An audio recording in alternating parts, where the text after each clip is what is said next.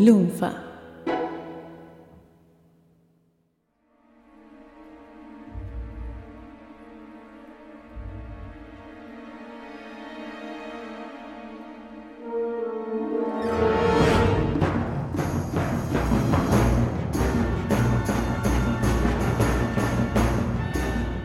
En el universo de Star Wars hay mucho caos, hay mucha confusión. A lo largo de las décadas, las líneas argumentales se han ido expandiendo, se han ido multiplicando y las historias se han vuelto cada vez más complejas, cada vez más difíciles de discernir. Y en ese contexto es donde comienzan a surgir las teorías, donde hay un grupo de fanáticos, de investigadores científicos, podríamos decir, que se dedican a desmenuzar, a analizar punto por punto los rincones más oscuros y más recónditos de esta amplia y en constante expansión galáctica. Entonces alguien tenía que venir a poner orden en el caos. Alguien tenía que encender un faro que fuera la luz de la esperanza hacia la que todos pudieran acudir y verdaderamente aceptar la verdad absoluta. Y es por eso que, junto con mi compañero Doctor T. y yo, M, vamos a realizar una introspección y vamos a definir si son verdaderas o no las teorías que van a ser presentadas por Sayus Goldstein. en este episodio de Podawans intitulado Teorías locas Strikes Back.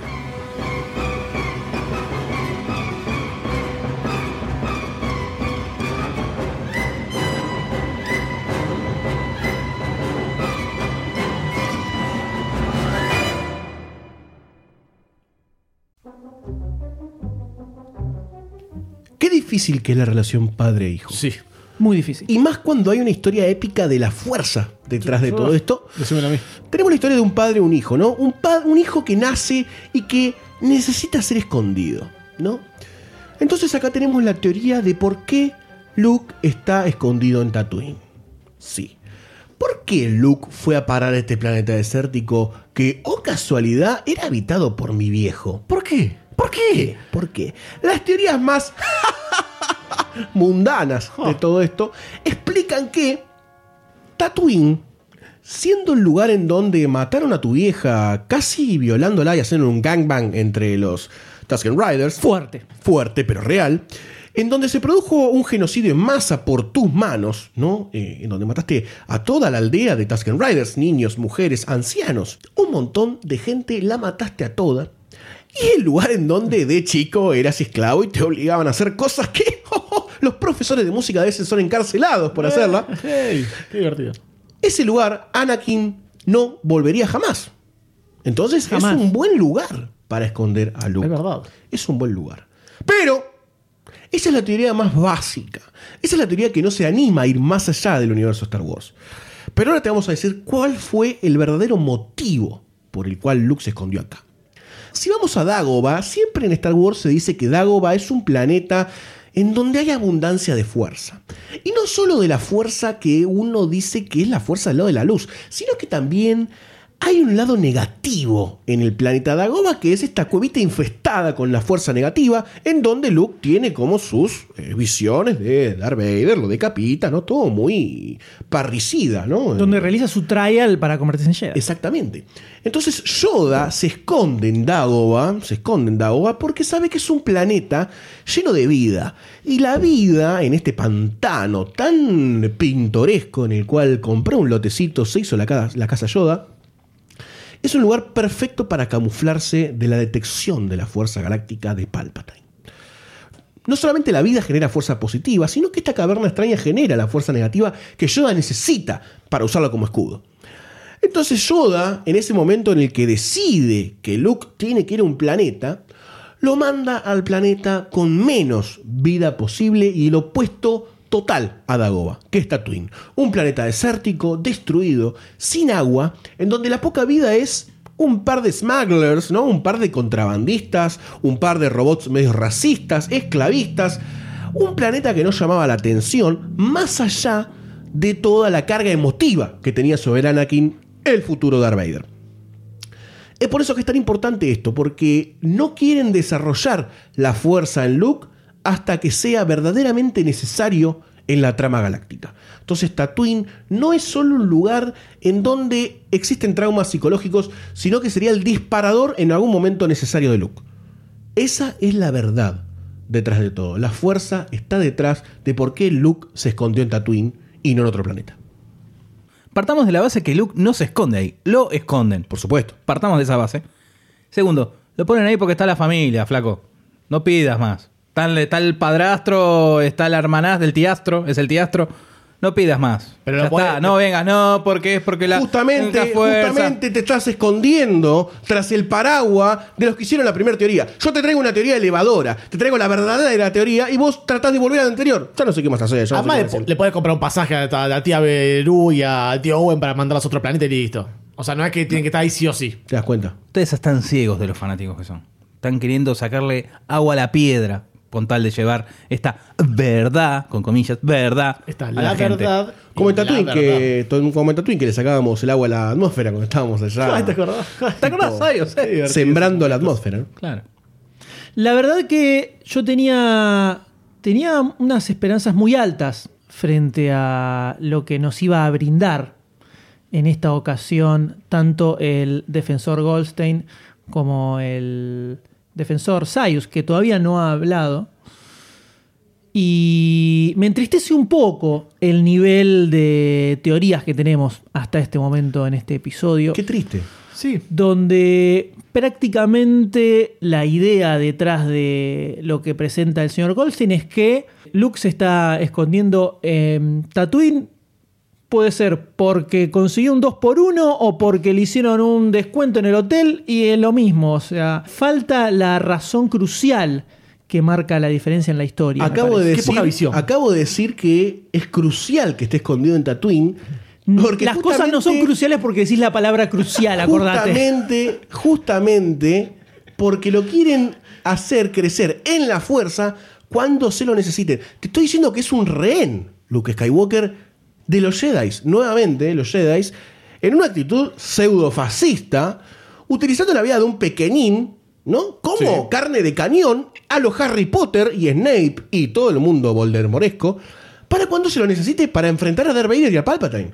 Esto es nefasto. Esto es un hecho de prácticamente violencia de infantil. Sí, violencia infantil. Es abuso infantil. Y el jurado, prácticamente sin corazón, hombres de hojalata, Hizo vista gorda y miró para otro lado sin ver a los niños. Que alguien piense en los niños, por favor. Que alguien piense en los niños. yo creo que quieren pirotecnia nada más. Apaga la máquina de humo, por favor, te lo pido, Goldstein. Lamento informarle, señor Goldstein, que creo que esta teoría no posee el peso suficiente como para ser considerada real y verdadera. Sobre todo teniendo en cuenta que esa decisión de llevarlo a Tatooine tuvieron que tomarla estando escapando, luchando por sus vidas con eh, Palpatine y sus esbirros en sus talones. Bueno.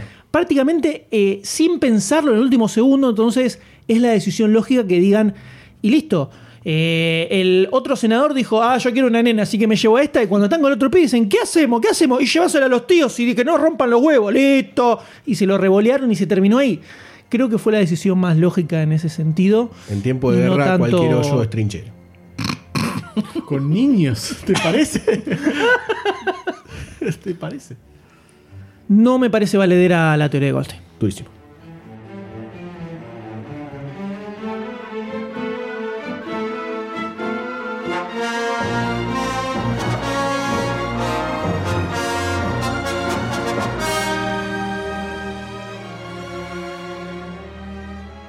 La próxima teoría te va a volar el bonete. A vos, Deddy, estoy hablando y te estoy mirando los ojitos hermosos que tenés. Lo dudo. Si viene de este calibre, es la teoría de Bigger Look. La teoría de Bigger Look, o el look más grande, nació ya por 1985, con el lanzamiento del VHS Star Wars y New Hope, donde los fanáticos alrededor del globo, al ver la película detenidamente, escena por escena, empezaron a notar algo un poco fuera de lo común. Epa, epa, epa. En varios momentos de la película se podía notar que había un Luke Skywalker ligeramente más alto que el que encontramos en otras escenas. Y creo que se toma esta teoría muy, muy en serio, porque esto está analizado con rigor científico y por los mismos profetas de Bigger Luke. Empecemos con las definiciones para que nos entendamos más rápido. Sí, sí, para, para la gente que pide escépticamente pruebas científicas. Sí, sí, por eso vamos a hacerlo bien, bien Por supuesto, científicamente por esto. El look ligeramente más alto que le comentaba antes lo llamaremos Bigger Look. Y lo contrastaremos contra el look ligeramente más pequeño, el cual denominaremos desde este momento Regular Look o como a mí me gusta llamarlo, Look Prime. Gran nombre. Corrugado. La existencia de un Luke Skywalker ligeramente más alto es un hecho irrefutable a esta altura del partido. De eso ya no hay duda. La evidencia visual de la primera trilogía, sobre todo en el New Hope, es incontable. Pueden buscar las imágenes de internet ahora mismo, que- señores del jurado. Si son muy obedientes y me acaban de hacer caso, están buscando las fotos ahora, van a ver siempre un plano de Luke y un plano de Han. Sasha Grey. Ah, no. Es porque los sectarios estos utilizan como sistema de referencia a Han Solo y clasifica cualquier otro tipo de foto que no aparezca Han como NHP, que la sigla en inglés para No Han Pic o en español Foto sin Han. Pero para no descartar ninguna evidencia que suma en la causa, crearon dos clases de estas NHP. La clase 1, donde Luke es comparado contra objetos que suelen ser descartadas porque eh, es difícil determinar la altura de un objeto. Por supuesto. Sobre todo un objeto inventado en eh, ciencia ficción, ¿no? Exactamente. ¿Cuánto mide un blaster, no? por ejemplo. Y la clase 2 donde lo comparan con otros personajes, preferentemente Obi-Wan o en su defecto Leia, Personajes que estén muchas veces eh, junto a él. en contacto con Luke. Esta actividad de la comparación de análisis exhaustivo de las primeras películas de Star Wars buscando a Luke es llamado luqueado. Vamos, nene. Así que la próxima vez que sus madres entren a sus cuartos y los encuentren con los pantalones puestos, tomando medidas sobre la tele mientras miran Star Wars y a los llantos le pregunten, ¿qué estás haciendo, nene? ¿Qué estás haciendo? Ustedes van a responderle, mamá, estoy luqueando. Salí del cuarto y la próxima vez golpear antes de entrar. Y ella se va a ir recordando la noche que pensó en abortarlos. Imagino que a esta altura se habrán dado cuenta de que esto no es una teoría, esto es una secta que tiene como misión en la vida probar y además justificar la existencia de Bigger Luke. Les aviso para que se vayan preparando nomás. Qué locura pensar no solamente que tenemos un look, sino que tenemos un bigger look, ¿no? Exactamente. Eh, Dos Luke en la misma película. eh, yo, la verdad que todas las teorías que nosotros estamos tirando desbordan de, de alegría. O sea, me, me llenan, ¿me entendés? Las teorías que estamos tirando. Porque es como un universo expandido. Ok, Star Wars, seis películas. Ok, teorías locas. Teorías. Permiten que la gente imagine cosas, analice, funde luquea- el luqueado. Es El una luqueado, cosa ma- luqueado. magistral. Los pibes salen de la droga con Star Wars. Vos, Vito, que te andás luqueando por ahí solo en la habitación. Dígame, señor. ¿En qué suma este bigger look al look normal, al look prime? Ya vas a enterarte de las distintas hipótesis que hay. Ya no, no se apure, Ahora en un rato. No se apure. Sí, ahora en un rato vas a enterarte de todo esto. Ahora, qué gente al pedo, ¿verdad, no? Pero qué interesante cómo... Tenés 70 series de televisión, Trekker. 70 me puse del orto. 70 tenés. Chupa la pija ahora. Violentísimo. Son cinco series, De una mierda. serie animada y ahora viene la Del orto y tenés 14 películas malas. Está muy bueno cómo toman de base que este es más alto, que la base del muñequito que está ahí es siempre a la misma altura. Entonces, ah, mira, acá Luke es más grande, acá Luke es más chiquito. Yo te la doy vuelta. Ya que usan de base a Han Solo, ¿por qué no hay un Han Solo más chiquito y uno más alto? ¿Por qué tiene que ser Luke? ¿Por qué, no hay una Leia más grande que usa tacos o ya- chatitas? Porque justamente a Han Solo lo comparás claro. con Leia y sigue siendo siempre la misma estatura. Pero si Pueden lo tener los dos zancos al mismo tiempo. No es el objetivo qué suma esto o qué no suma esto. Es algo que sucede. Es algo que pasa, es algo que pasa que se busca una justificación, ¿entendés? Es algo ¿Dónde que está, la pasando. teoría? Suma- bueno, tengo que esperar a que me digas. Cuando vos abrís los ojos y ves el cielo celeste, decís, ¿qué Ah, te suma que el cielo- cielo sea celeste? No te suma nada, es algo que pasa. ¿Pero por qué cielo celeste? A Porque eso la- van se los refleja la luz de del sol, Look. el espacio y todo eso. ¿En dónde? Ahora explícame. Yo creo que en esta, en esta teoría que está enunciando en este momento el señor Sayus, hay dos componentes que son muy importantes, que casi podríamos decir que es la razón por la cual la humanidad logró avanzar y evolucionar y llegar al estado en el que nos encontramos ahora, que tenemos computadoras en nuestros bolsillos junto con nuestros smartphones, que es, primero, la curiosidad de los científicos y analistas que se encuentran en la humanidad que deciden ir más allá de simplemente decir, ah, mira, qué simpático eso. No, deciden investigar y analizar al detalle si algo es real o no simplemente para el avance y el progreso de la humanidad.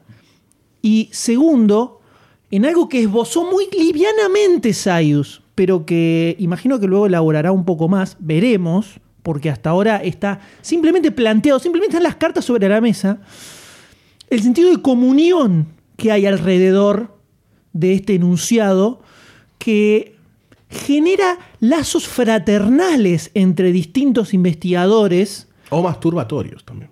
o las, las dos cosas. Al mismo tiempo. Tranquilamente pueden ser las dos cosas. Siempre. Donde se generan relaciones humanas que van más allá de una simple película. Eso al menos me resulta bastante interesante porque creo que es una teoría que va más allá de una película y habla sobre nosotros mismos y sobre toda la raza humana. Me interesa saber cómo sigue. Qué bueno está el jurado de golpe. Lo compré yo. Estuve debajo de su mesa. Goldstein no eh, eh, vas a entrar en más. desacato, vas a entrar en desacato y te vamos a expulsar Me del recinto. resulta tan raro como Te vamos a expulsar del recinto. dar playis actuando atrás, ¿no? Eh, aceptá que tu teoría fue medio flojita. Acá el flojo es M, Aceptalo. junto con la teoría de Goldstein. Bueno, hay, corriente- hay distintas corrientes de pensamiento. Hay distintas teorías que tratan de explicar el porqué de esta existencia de dos Luke Skywalker. Está la hipótesis del Luke canónico y la llamada hipótesis Hamill. La hipótesis con menos aceptación entre los seguidores de Bigger Luke es la hipótesis Hamill, así que arranquemos con esta. ¿Te parece, Goldstein? Perfecto. Esta teoría afirma la existencia de un extra muy, muy, muy parecido a Mark Hamill, pero ligeramente más alto. ¿Pero por qué? ¿Por qué usarían un extra en escenas que no tienen absolutamente nada en particular, que no son peligrosas, que no son dañinas, que no son doble de culo? ¿Por qué? No sé. De acuerdo a la profeta de la hipótesis Hamill, las escenas donde vemos al Luke son filmadas después del 11 de enero de 1977, fecha donde Mark Hamill sufrió un accidente de autos que le dejó la cara morfa como un pochoclo. Según la historia oficial, para esa altura la filmación solo le faltaban algunas pequeñas escenas. Pero eso no era cierto, claramente no era cierto. Se utilizó esta extra ligeramente más alto y no acreditado, no están los créditos, para terminar con las escenas faltantes durante la recuperación de Mark Hamill original. Ahora, esto no explica el por qué el fenómeno Bigger Luke aparece en Empire Strikes Back y en el Retorno de Jedi. Para cuando se filmó la secuela, Mark Hamill ya estaba recuperado y hasta había justificado cómo le quedó la jeta por el ataque del Wampa, ¿se acuerdan? Ahí en el Imperio Contraataca. Acá es cuando entra en escena la otra hipótesis, la que pisa muy, muy, muy fuerte, que es la hipótesis del Luke canónico. Según esta teoría, existe una explicación dentro del universo Star Wars que justifica la ligera diferencia de alturas entre Luke Prime y Vader Luke. Hay varios diálogos a lo largo de la película que dan fe de este conocimiento por parte de los personajes. Qué intriga. Por ejemplo, cuando Luke está comenzando su entrenamiento Jedi, Obi-Wan le dice, That's good. You've taken your first step into a larger world.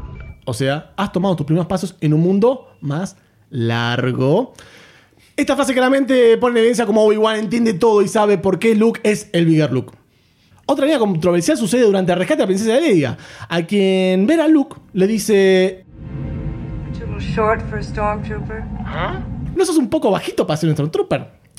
Los fundamentalistas de la hipótesis de Luke canónico afirman que esta frase hace referencia a Luke Prime, mientras que los fanáticos de la hipótesis Hamill dicen que esto era un guiño acerca de la estatura entre Mark Hamill, el original, y el extra que reemplazó cuando tenía la cara toda magullada.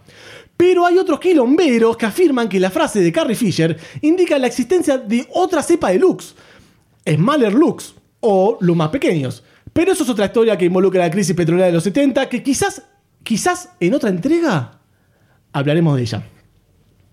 Otro guiño que se hace a la existencia de un Bigger Luke está en la presencia de un personaje llamado Big Dark Lighter. Es uno de los pilotos de Red Squadron.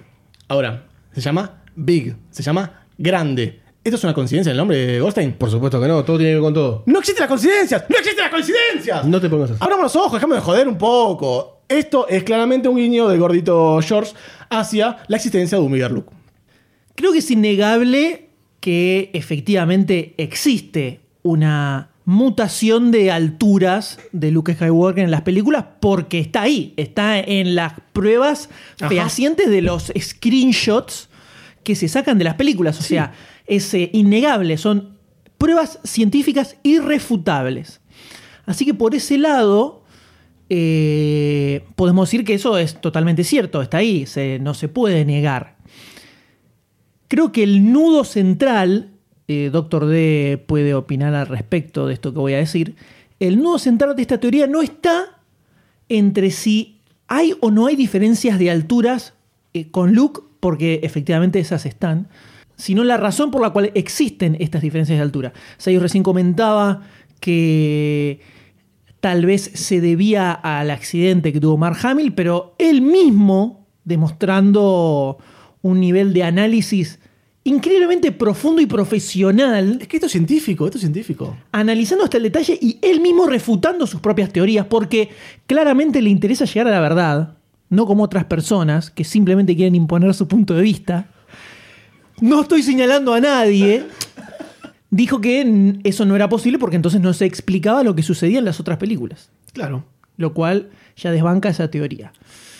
Es un misterio tan grande que me parece lógico que se haya generado casi un culto subterráneo eh, al nivel de secta para definir cuál es la teoría real y que incluso haya peleas y enfrentamientos y sabotajes que se realizan mutuamente para eh, que uno de los dos bandos salga victorioso. Estamos acá ante prácticamente una batalla que se está dando por debajo de la mesa, fuera de la visión del mundo que es- prácticamente se está definiendo el destino de la humanidad, señores, con esto. Creo que es clave lo que va a comentar Sayus a continuación. Hasta ahora me resulta apasionante lo que está eh, diciendo en este momento. Eh, Doctor D, por favor. Gracias, M, gracias. Te Por favor, te lo pido, frená cuando llegues a la teoría de los gigantes de la Patagonia, porque seguís largando zaraza, ¿eh? es el doble, punto. Ah, Listo. bueno. Ah, es así, bueno. es así. Pará ahí, dale, a ver. ¿Sabes qué, doctor D? Te voy a explicar, te voy a explicar las dos explicaciones posibles a la existencia de dos Luke Skywalker en el mismo universo.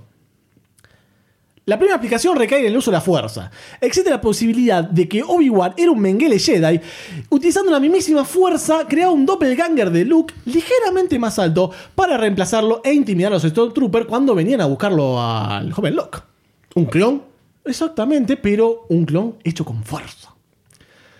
Los detractores de esta explicación la cuestionan diciendo que si los troopers se sienten tan amedrentados por el Bigger Luke, ¿por qué volver a Luke Prime? ¿Por qué no dejar directamente siempre al, al Bigger Luke? Los defensores alegan que los cambios de tamaño podrían alterar las computadoras dentro de los cascos sofisticados que tienen los troopers, entonces eso alteraría la, la puntería, viste que nunca le pueden pegar a Luke. ¿Por qué es? ¿Por Muy qué es? buena esa. ¿Por qué es? Es porque cambia Por todo el tiempo de supuesto. tamaño, entonces no lo terminan de detectar. Como querían coger los niños. Exactamente. Otra aplicación que recae en el uso de la fuerza podría ser que el mismo Luke cambia su propio tamaño, generando lo que los estudiosos de vida Luke llaman ilusiones de fuerza. Y hasta puede que esto lo haga de manera inconsciente. ¿eh? La teoría del clon de Luke no tiene mucho sentido. ¿Por qué? ¿Para qué vas a meter Obi-Wan? ¿Para qué? También para defenderse, para que así, que se le meta en la cabeza a los Sto- Stormtroopers. ¿Para qué? Si ya lo tenés a Luke. Está bien, que mide 5 centímetros menos. Eh, dale, tire la fuerza. Ayúdalo al pibe. Eh, tírale una, una- una moneda, algo te va a decir. Dale, yo te cuido, viejo, dale. Vos Eh, decís que eso genera que el, que el Luke Prime se sienta menos. Exacto. Y decirle, eh, vení, cuídame vos, cuídame vos, sos el posta, el original. ¿Para qué voy a crear a este, a este clon?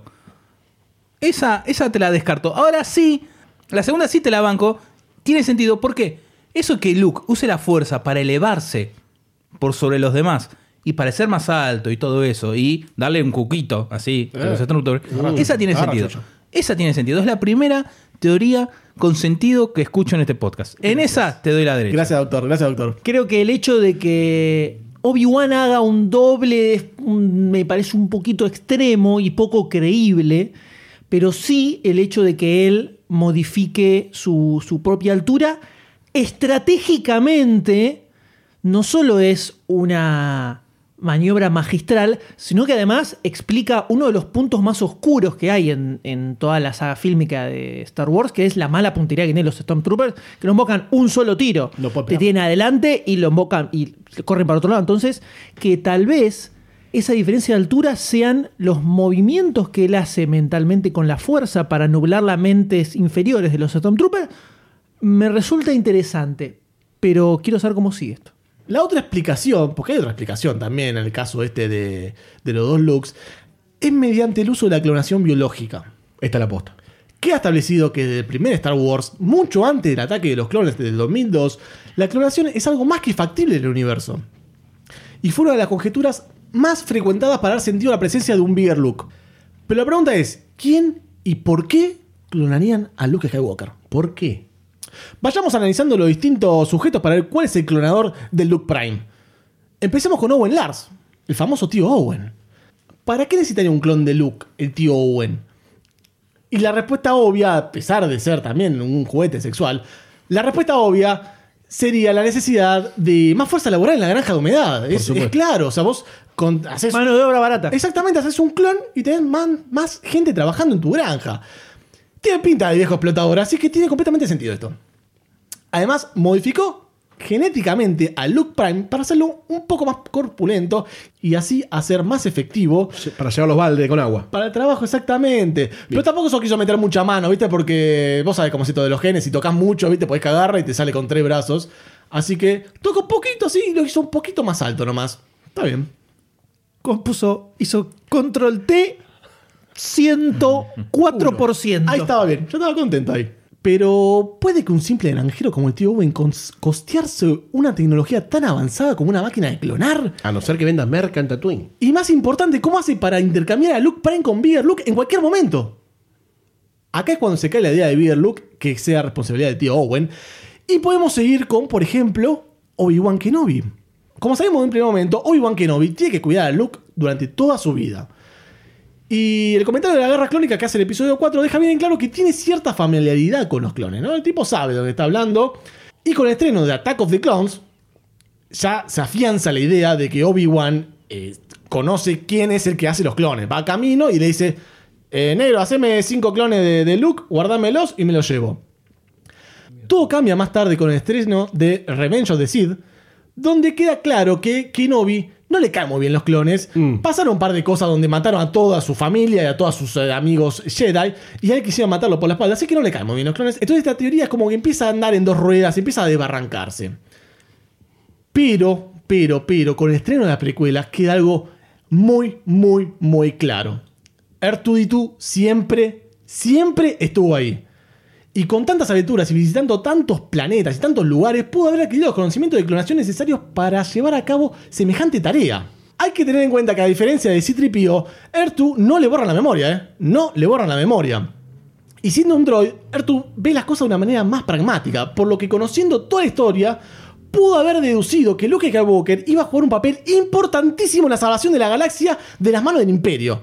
Entonces, hacer un clon como backup e ir cambiándolo con un sistema de teletransportación avanzado en caso de que Luke quede en el medio de la batalla y muera, es una idea que no parece tan mala, ¿eh? O algo un poco rebuscada, pero no es una mala idea.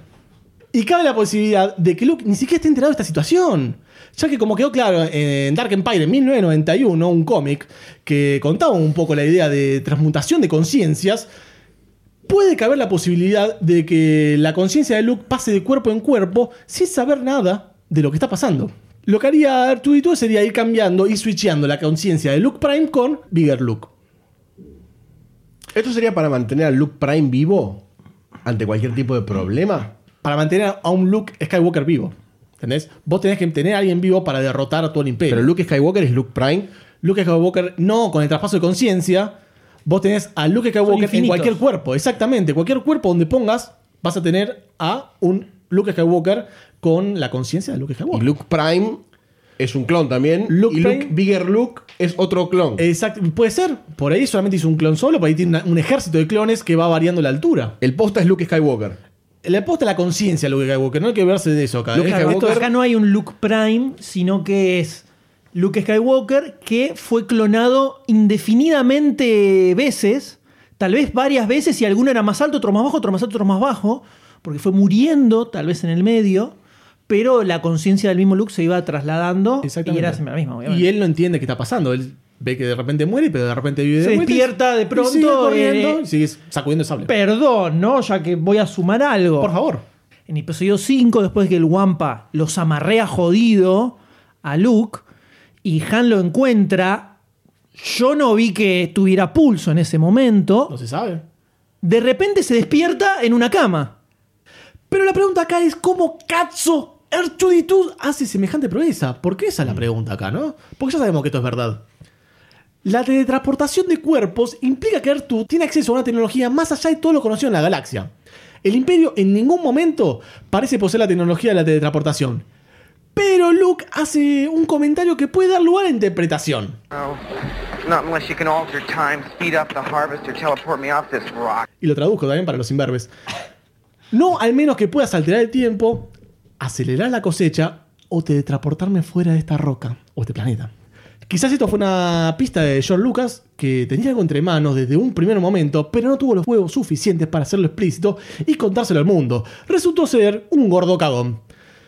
Pero una última pregunta surgía de todo esto, de con tu cara de hermosa que te que mirás extrañado. Si Artu realmente está haciendo esto, ¿dónde tiene la instalación con los sistemas de teletransportación y de clonado?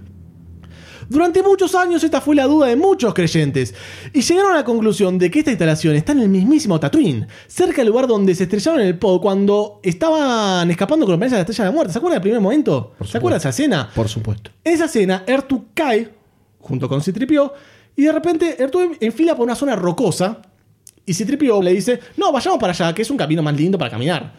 En esa zona rocosa, debajo de esa zona rocosa, Sí. claramente está el laboratorio secreto de clonación, teletransportación y transmutación de conciencias de R2D2. Creo que esa es la respuesta más sensata para toda esta situación. Una huerta de Skywalkers. Exactamente. Esta fue la historia, la explicación y su bautismo de la teoría más longeva del universo de Star Wars. Pero nuestro camino no termina acá, no termina acá, Goldstein. Por no supuesto acá. que no. Pueden buscar en la wiki, pueden buscar videos, pueden buscar imágenes, pueden buscar fotos, foros, portales de internet. Todo, todo está en internet y está llena de evidencias. Y como bien sabido, si está en internet, debe ser real. Y no se olviden, señores del jurado, no se olviden. La verdad está allá afuera. Y puede ser ligeramente más alta que la verdad que conocen. Con esta teoría que me presentaron acá, de que Archuritu maneja los clones, me están presentando una mafia, una mafia de los clones, un mercado negro de, de Skywalkers. Quiero ver la película de Archu con todas las trolas a los costados, el vasito de whisky y sí, mandame este acá, este mandame matar que parezca un accidente, tweet, todo en ruido, ¿no? Tweet, tweet, tweet, tweet, todo eso. quiero ver esa película, quiero ver esa película. Sería muy bueno que la desarrollen en un universo alternativo, en una leyenda tal vez. Pero, como dijo acá el compañero jurado M, Sí. la teoría del Skywalker flotante está perfecta. Es la única que te rescato, como dije hace un rato, de acá. La teoría de los clones. Si se muere, comillas, Skywalker en episodio 5, cuando cae después de que pelea con soy yo, soy yo soy tu padre.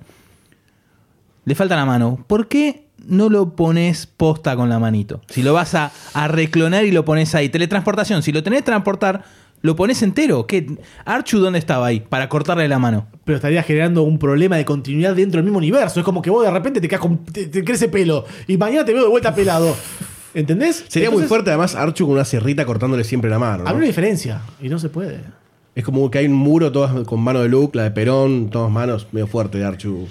Eh, Pero explícame, explícame por qué aparece ahí. Yo creo que por una continuidad de espa- tiempo espacial. No, si los troopers lo ven con mano y dicen, ¡ah, es un clon! Y no da. Además, vos pensás que la conciencia, el tipo vio cómo le cortaba la mano. Si tu conciencia ve que vos te cortas la mano y de repente tenés la mano entera, eh, te volvés loco, te volvés loco. ¿Qué te pasa? Es como el miembro Y- y- fantasma. y tenés mano y- pero explícame Pain. dónde desaparece la mano. ¿Quién se quedó la mano? Archu tiene un compartimiento en la espalda de manos. Pura y exclusivamente para mano de Luke. Creo que te parece la parte donde los teletransporta a una base secreta. En esa base secreta debe tener otros robots esclavos donde corta la mano, la amputan miembros para después mandarlos de vuelta. La mano es fácilmente reemplazable. Se vio que en, en una nave la reemplazaron la mano y funcionaba perfecto. Además, Archu le no, tiene, no tiene pulgares opuestos, necesita manos. Entonces se queda con todas las manos derechas de Luke Exacto. para poder tener todas manos derechas para manejar las cosas. Ibas bien, ibas bien con, la te- con las teorías científicas, con la demostración científica de las teorías. Ahora, con esto de, no, se supone que Archu se va para la izquierda, en la zona rocosa, que tiene la- la- las legumbres, tiene la hortaliza y está Luke ahí metido en la tierra. Ahí ya entras a suposiciones que no, no, no, no. Vamos, vamos a Disculpe, realidades. discúlpame, jurado, yo nunca supuse nada. Yo afirmé siempre. Enfo- Siempre afirmé. ¿Mostraron el laboratorio de Archu con los Skywalker? ¿Lo mostraron? Quizás en episodio 8. Para el Permitime dudar. Para el D todo es un problema de edición. O sea, es un problema de edición. Un fotograma menos, fotograma más, un problema de edición. No hay nada detrás de nada. No hay sublecturas. No es una así. Acostúmbrate. Ay, Qué mal, qué mal. no tiene validez todo esto que me estás demostrando. Eh, me parece que tenés un 3 jurado. Me parece que te vas a tener que esforzar si me vas a presentar otra teoría más. Creo que ha sido contundente eh, Sayus en su exposición, casi un ejemplo para todos los investigadores que están Por supuesto. eh, Gracias, muchas gracias. realizando este tipo de maniobras para arrojar luz frente a este universo que por momentos puede tornarse un poco oscuro. Un gran trabajo de investigación y de análisis de los distintos eh, puntos de vista y las distintas posibilidades además, refutándose a él mismo, muy interesante. Acá lo que verdaderamente hay que definir es cuál de todas esas teorías que enunció Sayus resulta la más valedera, o al menos verosímil dentro del contexto en el que nos encontramos. La teoría de que Luke con la fuerza va eh, modificando ligeramente su altura me resulta eh, bastante creíble dentro del contexto de las películas, pero también es verdad que sobre todo en episodio 4, cuando van a rescatar a Leia, por ejemplo, él no tenía un manejo in- inexistente de la fuerza prácticamente. No podía hacer absolutamente nada. Recién hasta muy entrado episodio 5 vemos cómo empieza a hacer algunas cositas como para poder hacer una proeza semejante, ¿no? Entonces ahí es donde comienza a temblequear un poco, empieza a flaquear ese- esa teoría. En cuanto a la de los clones biológicos, creo que queda claro y totalmente descartado el hecho de que Obi-Wan pueda llegar a ser un clon de Luke, teniendo en cuenta que odia a los clones. Exactamente. Y que Artu sea el que se encuentra secretamente controlando el destino de Luke Skywalker resulta interesante, pero sobre todo, además de el extenso linaje que tiene esta teoría, que prácticamente tiene su propio escudo de armas, esta teoría. Tal cual, tal cual. Si tenemos en cuenta episodio 7 y el final de esa película, ¿cómo encuentran dónde estaba Luke? Cuando R2D2 se despierta. Archu es el que tenía el secreto de la ubicación de Luke. Eso creo que demuestra rotundamente y sin ningún tipo de lugar a dudas que Archu es el que maneja los hilos del destino de Luke Skywalker desde episodio 1, desde el inicio de toda esta historia, hasta entrado incluso episodio 7. Y es más, y es más, yo me aventuro incluso a decir que tal vez Luke murió después de episodio 6. Y el Luke que vemos en episodio 7 simplemente es un clon que al despertarse R2D2, sus sensores activaron para que vuelva a aparecer. Pensalo. Es verdad, es verdad. Pensalo. Yo creo que esa es la, la teoría valedera del viernes.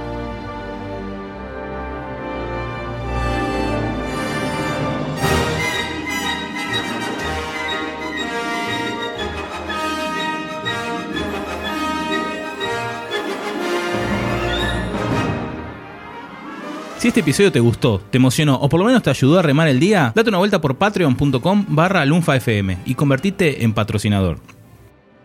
Con tu aporte no solo vas a estar dándonos una mano para que podamos crear más y mejor contenido, también vas a poder formar parte del Club Lunfa, donde todas las semanas vas a encontrar contenido exclusivo de backstage, audios eliminados y adelantos de todo lo que se viene. Y la próxima vez que escuches uno de nuestros podcasts, vas a saber que vos sos parte de que eso sea una realidad. Si no te querés perder ningún episodio, suscríbete a Podawans en iTunes, iBox o en tu aplicación de podcast favorita. Podawans forma parte de Lunfa, un lugar en el que vas a encontrar un montón de podcasts increíbles. Podés escucharlos entrando a lunfa.fm.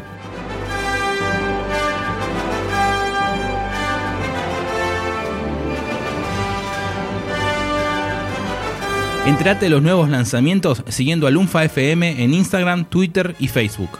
Así vas a descubrir cosas como Demasiado Cine, un viaje cinéfilo de ida. Si querés saber cómo sigue, búscalo en lunfa.fm.